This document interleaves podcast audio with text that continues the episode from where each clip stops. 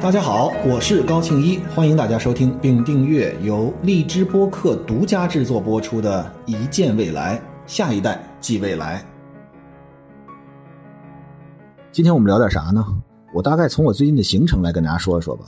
呃，在最近的两个星期呢，我大概会去录一档上星的卫视节目啊。这档节目呢叫《极致素人的选拔》，可能在大家听到这个播客的时候，这档节目还没有上线。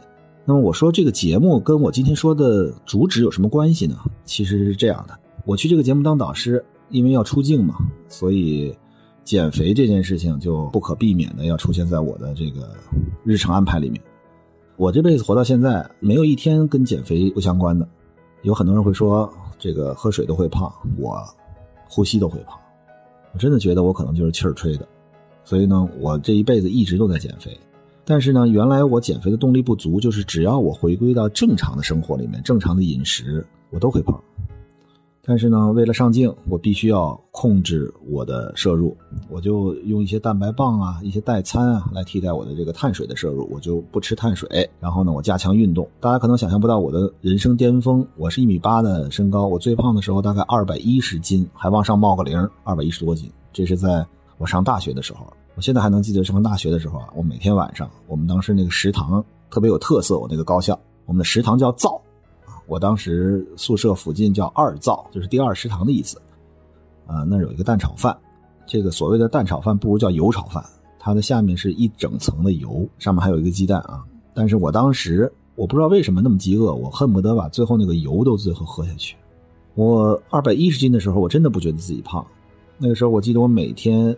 洗完澡之后，我梳头都要梳半天，所以大家知道，这一个人他不管自己这个基础条件是怎么样，人的自恋可能真的是基因来决定的。那我最瘦的时候呢，是什么时候？大概是在一八年我录《奇葩说》的时候。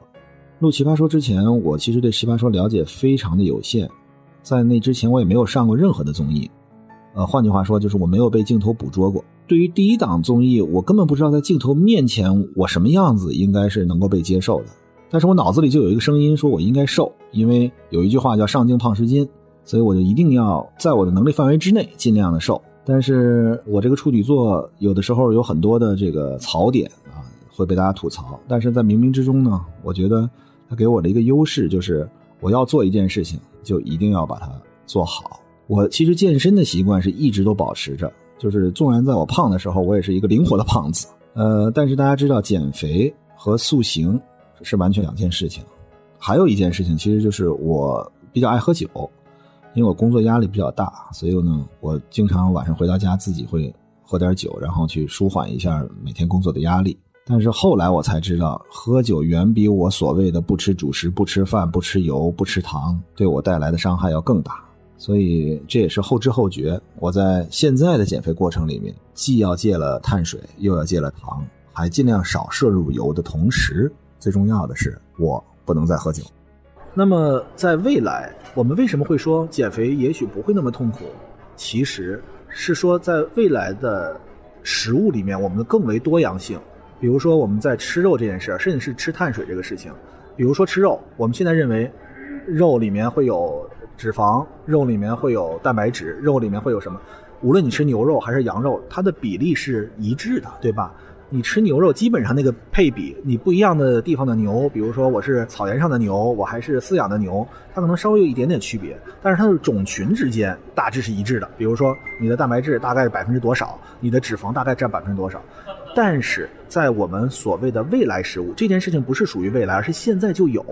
在我们江南大学国家食品重点实验室，因为我在今年六月份的时候录那个《构想明天》这一档科技与未来结合的节目的时候，我真正走到了江南大学的国家重点实验室的这个里面去啊。我刚刚说的这个不准确啊，就是大家能明白，它是在研究未来食物的或者未来食材这件事情上。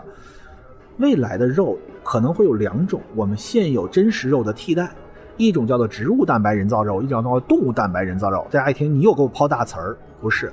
我给你打两个比方，一个就类似于你现在吃的豆制品，素斋，那我们都吃过吧？靠荤油调一下，这个我们吃的鱼香肉丝啊什么这个的口感，但是它实际上都是豆制品那个形成的。另外一种叫做动物蛋白人造肉，这个大家听得起来就觉得很可怕。什么叫动物蛋白人造肉？其实是从动物的血液干细胞中提取出来，然后把它进行培养，进而产生的肉。这件事情大家又想起另外一个概念是什么？克隆。你的干细胞会让你返老还童，会让你看起来非常的年轻。干细胞是一个很重要的东西。干细胞为什么那么重要？就是因为在干细胞里面是有我们人类的基因，会有我们人类很多的遗传密码，这就是干细胞的作用。而从动物里面，我们拿出一小块肉来，在里面的血液经过很复杂的过程，能够提取出来动物蛋白，通过它的培养就能生成一块肉。好，刚才我们跟大家说有两种，一个叫植物蛋白人造肉，一个叫动物蛋白人造肉。那这个肉生成了之后什么样子？我们一会儿再说。我们先说它为什么能够在未来能够做减肥之用呢？是因为这个里面各个成分的配比我们可以改变，也就是说。你不再是吃牛肉，就必然要摄入多少脂肪？比如说，你想在这里面摄入点儿，哎，我先问问大家，你你知道吃什么最瘦吗？我们吃魔芋丝最瘦，因为它里面都是这个纤维素，而没有其他的东西，所以吃魔芋其实是最瘦的。但是你不能顿顿吃魔芋，所以现在会有很多魔芋面呀、魔芋米啊，什么以魔芋弄出来一堆东西，就是因为它根本不会给你产生任何能够让你发胖的一个根本机制。那么，如果我们通过动物蛋白人造肉改变里面的配比，我说这个话不准确，但是为了让大家简单的理解，就是你可以把一块肉设置成魔芋能够让你身体里面吸收的所有的物质，是不是？你吃了肉的口感，以及它也确实是从一个肉培养出来的，然后形成的，你真正能摄入进去的东西却是，比如说我们需要蛋白质，我们需要脂肪，需要碳水。我们把它的比例安排到一个非常合适的角度，你可以吃进去肉的口感，但是实际上你身体只有让你更好的维持生命的元素，而没有那些我们让我们积累发胖的东西。这就是我们可以改变未来食物的结构，所以这两个肉都是可以最终我们改变这个配比，让我们越吃越瘦，是因为你摄入之后不再有脂肪的堆积，不会让你自己身体。当然，这是在我们的近未来可能会有一个研究发展的方向。我说的都是我们一种展望。而不是今天，我们先说今天。大家可能知道，之前有一个热搜是，现在在美国已经有一些汉堡店，它用的那个肉饼。我们现在肉饼是什么？大家看过那个《水浒》吧？有一个叫把肉剁成臊子，剁成臊子。其实我们现在肉饼就是把各种各样的肉的呃牛或者猪的各个部分放在一起，然后剁剁烂了，最终形成一个肉饼。你都不知道这块饼它不是一块肉啊，它是很多不同位置东西拼在一起的。这种东西其实，呃，为什么我们会说它对我们身体没有好处？它跟你吃那个真正的，比如说一一整块肉，你做个牛排啊，或者你涮个牛肉啊，这样的不一样，就是在于它里面的成分非常的复杂。因为你如果说最终我要吃的是一个汉堡里的肉饼，其实现在这个植物蛋白人造肉就可以做出一块一模一样的这个肉饼，而它是从一个大豆啊，大豆大家都见过。用大豆拉丝蛋白，把这个大豆拉成丝儿，然后用各种的工艺把它最终制造一片肉饼。而这个我当时在江南大学就真正吃到了，它通过调味儿啊，加了一些这个呃调味剂之后，口味是跟真正的肉饼一模一样。在汉堡王在美国已经开始卖这个人造肉汉堡，所以这件事情已经不是说离我们很远。同时呢，我们今年遇到了疫情，虽然我们食物一点不短缺。但是人类每次都是这样，当你遇到一个灾难，当你遇到一个，比如说一个瘟疫的时候，你就会想疫苗；当你遇到食物短缺的时候，你可能就会想，那未来我们吃什么？所以人一辈子这个演化，人类演化到今天都是防患于未然。其实到现在我们就会想，那未来我们吃什么？万一比如说会有各种极端的天气情况，会影响了我们的现在已有的食物结构的时候，其实这是一个很好的补充，就是未来食物通过动物蛋白人造肉和植物蛋白人造肉合成。其实是一个未来食物的发展方向。回到今天的主题，就是我们能够在摄入的里面控制好我们摄入的比例，造成我们不需要那样大量的去消耗。因为其实真的，我减肥的时候这个痛苦，我想每一个减肥的人都有过。你既要开源，又要节流，你要不断的去消耗。我我当时去跑步、去爬山，然后做很多的持续的有氧，目的就是为了消耗。你还得这个节流，就是你还得这个摄入减少，这是一个很大的悖论。所以其实奇葩说就是一个很很好的一个例子。我当时不吃主食，为了瘦下来，上镜稍微的能看。我当时想的不是好看，是能看啊，这个处女座啊。但是当你不摄入糖分的时候，你脑子是不转的。为什么我在里面像一个机器人？因为我真的转不动，我真的不知道你在说什么，我真的反应不过来。那就是我当时糖分摄入非常少。可是我们的生活不能天天那种极端状态。奇葩说当时录了三个月，那三个月对于我来讲真是痛彻心扉，又不吃又要运动，还得极大的压力去准备辩题，然后上场还没有糖分去支持我的脑子去旋转，所以我显得好像有点有人说冷静，其实不是是傻了，对吧？就是这是一个事物的两面。所以那那段经历让我觉得。减肥不应该这样，为什么会启发我的思考？我能不能把这个事儿做得更好一点？有人会说，那你正常吃饭加大运动，你自己试一试。像我这样有很强的这个脂肪积累的人，你要想从根本上改变你的上镜状态，你就一定要大量的减肥，你才有可能。那不是脱水的一件事儿，你得大量的减。比如有的人减十斤之后，马上显得就特别瘦。我我没有三十斤不行，所以这个底儿在那儿，我就必须得用非常极端的方法。但是如果老这样，对身体是非常不好的。所以当时就给我一个思考，就说未来会不会出现另外一种器械？现在我们说是改变我们饮食结构，我们吃的肉可以越吃越瘦，对吧？我们可以把里面的碳水减低，我们可以把它的蛋白质增高，就是我们能够吃进去。未来我们有没有可能把我们自己的身体改变配比？我不知道大家有没有想过这个问题。我们的人的身体，我们老说人机器和机器人的问题。我们一说机器人就是钢铁，一说人就是碳水化合物，就是碳基智能和硅基智能。我们人是碳水化合物，是碳基智能；机器人就是个芯片组成的硅基智能。我们老觉得这两者是不融合的，这是完全两件事儿。然后我每次跟大家让大家设想，如果你的胳膊换成一个机器胳膊，你会不会就变成一个机器？不会，对吧？因为我们有很多残障人士可能会用假肢。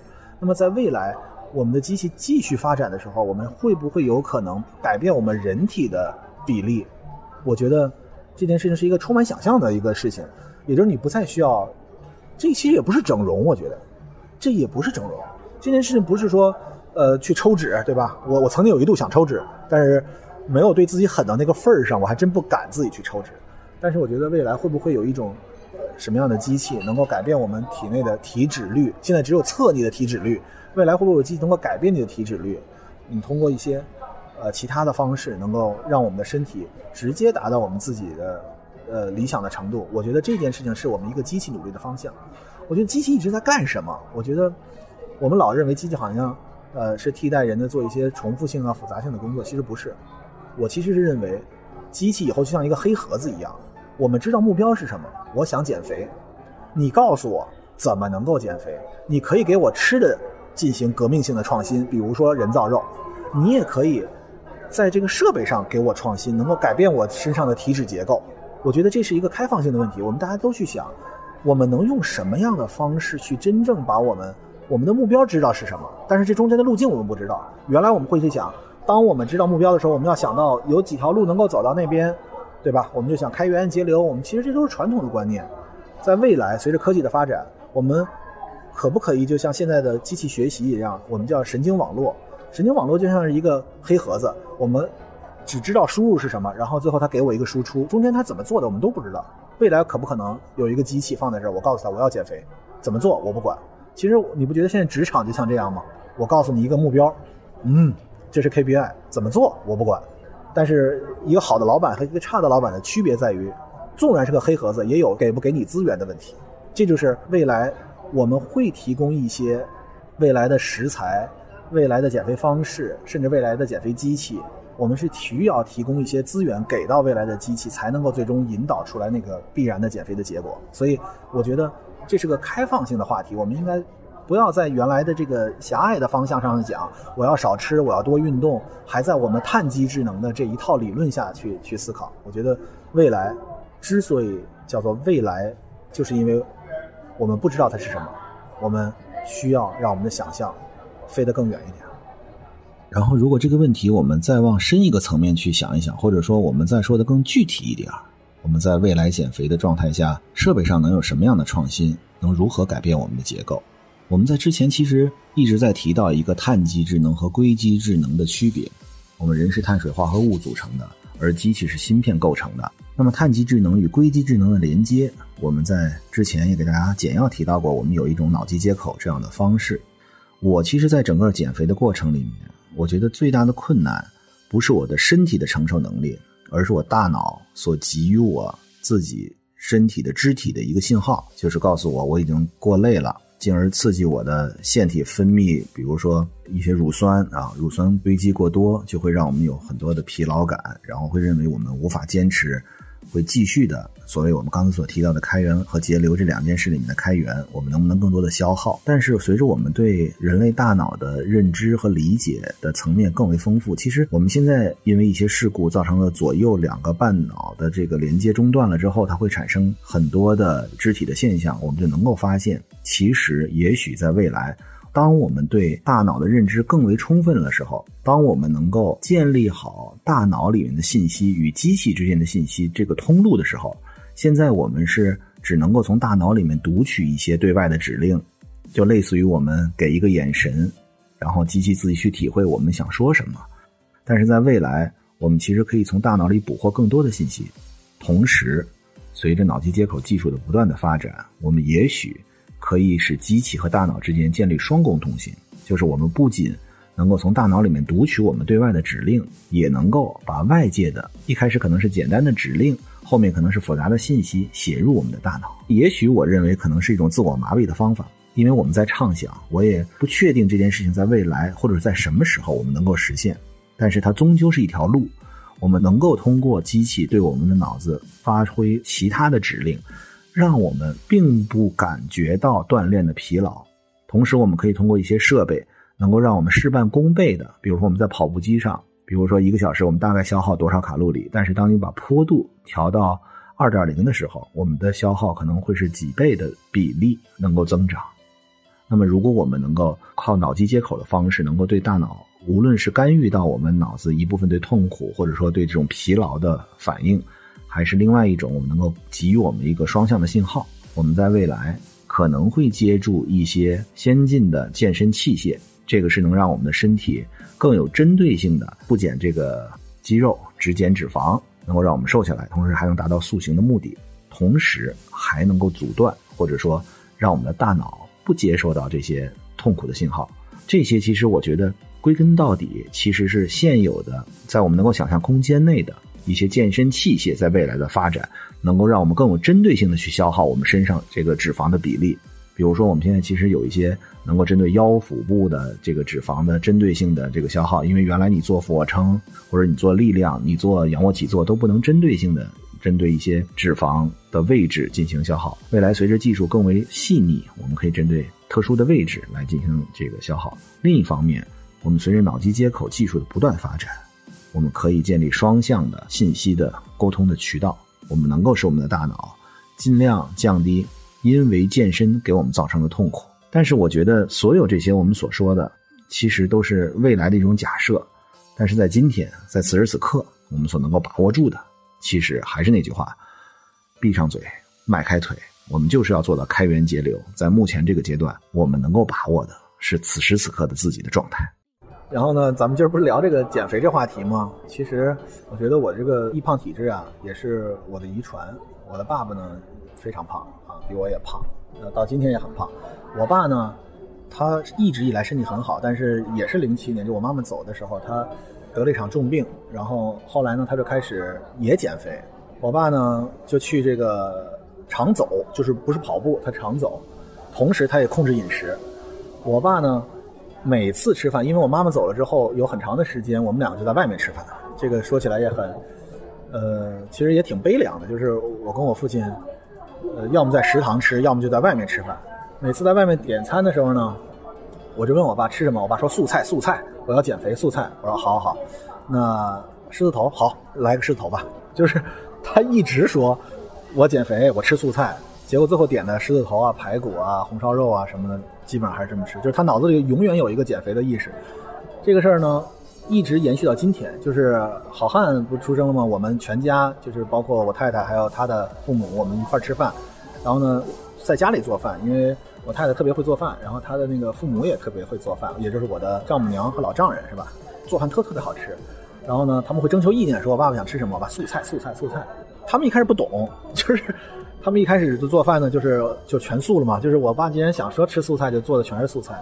然后呢，我爸就吃。然后呢，我就跟他们说啊，我说你下次试一试，你做一狮子头，我就把这个笑话呢跟他们说了一下，然后他们就在下次做这个狮子头，后来发现素菜都剩下了，狮子头全吃完了。然后我当时就在想，其实大家知道狮子头是什么，就是用肉臊子做的，其实跟汉堡里面那个肉是很相似的。我当时在想，如果现在植物蛋白人造肉和动物蛋白人造肉真的做好了，我其实现在特别想用的第一件事是给我爸爸吃，因为他现在的身体这个三高，他真的是需要控制。他真的是应该在摄入的时候有一定的比例，这都不是个减肥的事情，是个健康的问题。他血压高，他高脂。话又说回来了，那我现在为什么觉得现在的，其实现在有很多的公司做这个人造肉，我其实现在最大的一个问题在于，他们通过调味了之后，其实还是比较好吃的。但是当你调完味儿做出来之后，可能就离这个初心稍微远一些的。为什么？因为那个料和调味剂可能会让你长胖，那些东西可能不再是你。它就是这个二次加工了之后，也许这个所谓人造肉确实能够按照饮食、按照最好的 diet 的这个我们叫营养配比来给你制造这么一块肉，但是你在里面添加那些添加剂，我不知道是什么，呃，还可能会让你这个有可能会让你胖。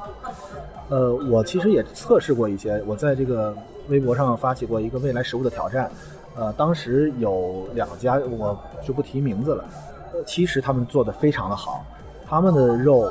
呃，那个口感吃进去，当时我记得有鱼香肉丝拌面，那个吃进去之后，口感就跟我最爱吃的鱼香肉丝炒饼真的是一个味道，而且他们的那个加的这个调味剂也是控制的很好。像这样的，我觉得我是特别喜欢让我父亲去尝试的。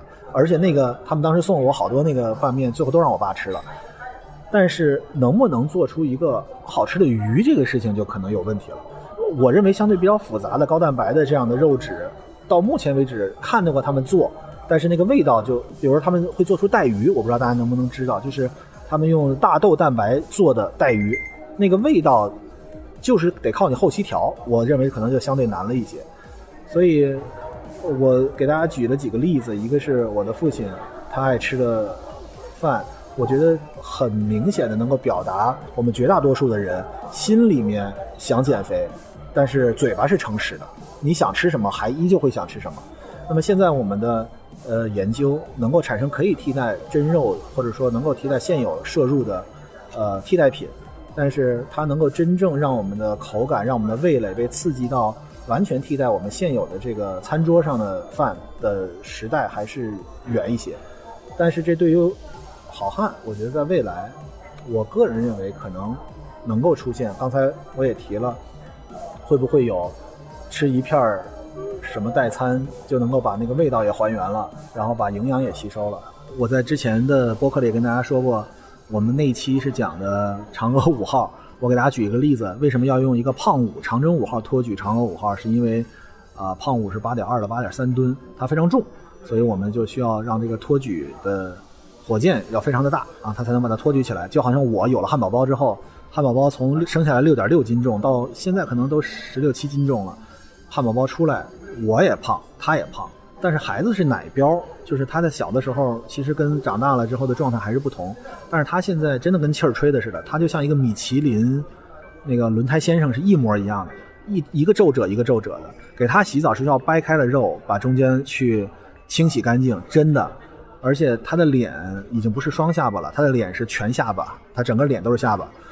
他的皮肤，那小孩的皮肤是特别的那个细腻。我最爱干的事是弹他的皮肤，然后那个他的肉是嘟噜噜噜噜噜噜噜嘟噜噜噜噜噜噜噜，他自己还每一次你嘟噜他，哈哈哈哈的乐，啊，我不知道他以后乐得出来乐不出来。如果他长大了还是这样的话啊，但是我其实想说，也许在汉堡包成长的过程里面，当他有了 fit 这个概念的时候，就是当他作为一个小女孩我觉得每一个小女孩都认为自己是小公主，我需要美丽。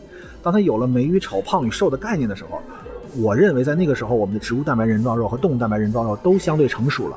我相信我们的饮食结构，其实，其实这也是在我们之前讨论的，我们刚才所提到的，它能不能越吃越瘦，有没有这种肉的存在？好，它可能能够存在。把它再往深了，我们再想一个问题：，即便这样的肉存在，汉堡包将来会不会吃？这又是另外一个问题。为什么呢？它有一个口味的问题，也许肉可以被替代，但是你去炒肉呢，能不能做出你妈妈的味道？我们每一个人的味蕾和我们每一个人的这个饮食结构，其实都是从小慢慢养成的。我们现在说，我们为什么要去老在想妈妈的味道？妈妈味道是什么？其实是当时你妈妈炒菜的时候没有那么简单。我们尤其中餐，我们叫做盐少许，味精适量，一勺糖，一勺盐，一勺酱油，一勺生抽。每家的勺不一样，大勺跟小勺之间可能差好几十倍，真的。我们家最小的勺跟最大勺，他谁也没告诉我，对吧？西餐是这个盐零点二克，橄榄油一克。我觉得谁也不会在家里面去用一个量杯去量出这个这个比例来。但是妈妈的味道其实是一个人工智能，真的，我认为它是一个人工智能。我夸张的讲，是当时妈妈做这个饭的时候那一丝风，是当时妈妈用的什么样的水，是当时妈妈那撒的那一缕盐，她可能每一次撒都是大概这样的形式，最终。我们可以把一个做饭的过程把它模式化，我们加了多少量是可以量化的，以及它当时的温度是什么。只不过妈妈是不能描述出来这样的一个概念。但是如果你不断的观察妈妈的做饭的方式，其实它是可以再造的。那么如果在未来还会有一些机器人，比如说炒菜机器人，我现在能记着我妈妈在很久以前，我妈妈已经故去了，我妈妈零七年就走了。呃，我妈妈故去之前给我的好几个一个印象，我今天想起来都是很有意思的。我妈妈是个翻译，我妈妈当时。在零几年的时候，九几年到零几年的时候，那时候就有翻译机。我妈妈是译审，我不知道大家知不知道，就翻译里面它有不同的这个职称。我妈妈是译审，译审是什么意思？就是翻译出来之后，他来审批这个翻译的对不对。我们翻译有信达雅。我妈妈当时她很反对给她一个稿子，她自己翻译。她当时就说，电脑里面有软件，你可以把它输入进去，然后呢，先做一个最基本的翻译，我再把它改的信和达都有了，我把它改成雅。所以我妈妈那个时候，那个时候现在哪像现在是有百度翻译，你有自动的翻译，根本没有。我觉得我妈妈其实是一个未来先行者。比如我们家买的炒菜机器人，叫炒菜机，它实际上当时是炒菜锅，就是你把东西扔扔进去，它自己在里面嘎一转。其实那个时候很原始，甚至我现在认为它很愚蠢。但是这段记忆其实最近的记忆离我十三年以前了。我妈妈可能零几年的时候就一直在用这个炒菜机器人。我妈妈小时候在法国留学，她其实一个对生活极有浪漫的追求的人。我觉得她是一个我希望我的好汉将来能够成为的人。他为什么用炒菜机器人？他为什么用一个翻译机器？大家好好想想。其实我后来想，他是要节约出来时间。他喜欢弹古筝，他喜欢写大字，他喜欢去看他自己的书。就是我妈妈是一个愿意把这些常规日常里面必须要做的事情能够节约下来时间，能够用在他自己的人生里面的。我希望好汉将来也是这样的人。只是我妈妈当时那个时代。技术有限，他已经站在好遥远的未来了，对吧？那个时候谁家用这种这种东西呢？我妈妈用，谁家去翻译机啊，对吧？我爸爸当时还很反对，因为我现在还能记住，当时那一个程序大概三到四万块钱，你今天百度是免费的，当时三四万块钱，我妈妈就买，就是我到今天觉得，我觉得那个是很大的呃错误，是因为他翻译真的是太差了，等于我妈又自己干了，但是她脑子里意识是我需要自动化操作一个事情。所以，我希望，其实，在好汉未来的时候，我希望，不管任何技术的发展到什么样的程度，我希望他要善于利用技术，利用人工智能，利用机器人。目的不是为了利用机器而利用机器，是为了节约下来的时间，用来把你作为一个更好的人，活出你自己的人生，而不是被一些繁琐的事物所羁绊住。所以，我们今天讨论说未来的食物会是什么样子，我们可能有各种各样的设想。也许在汉堡包。到时候做饭的时候已经完全不需要了，他可能就吃一个蛋白棒，什么味道都有。鱼香肉丝就炒饼，这是我最爱吃的一个组合。没准儿吃进去一块很简单的一块薄饼，什么味道都有了。但是那个时候会不会又是一种悲哀？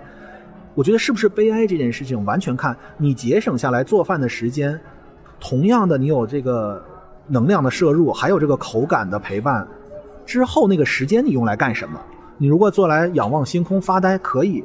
你如果用来去弹琴可以，你用来去跟你的男朋友谈恋爱可以，不要浪费那个时间，因为机器是为我们人服务的。我们节约下来的时间，最终我是希望汉堡包能够让他的人生比我丰富，我希望他的人生比我精彩。我希望我在浪费在很多事务性工作和一些繁琐的，我无法通过机器，就像我妈妈当年用炒菜机器人和用翻译机一样，想节约出来的时间，那最后那一点点的，为了自己能够有多一点爱好。的陪伴，我希望汉堡包将来能够在爸爸今天所看到的东西以上再进一步。我们回到我们为什么要让技术创新？不是为了创新而创新，为了是你的生活真正属于你自己，为了你自己能够真正找到你是谁。谢谢大家，今天就聊到这儿。希望我的声音能够助你入眠。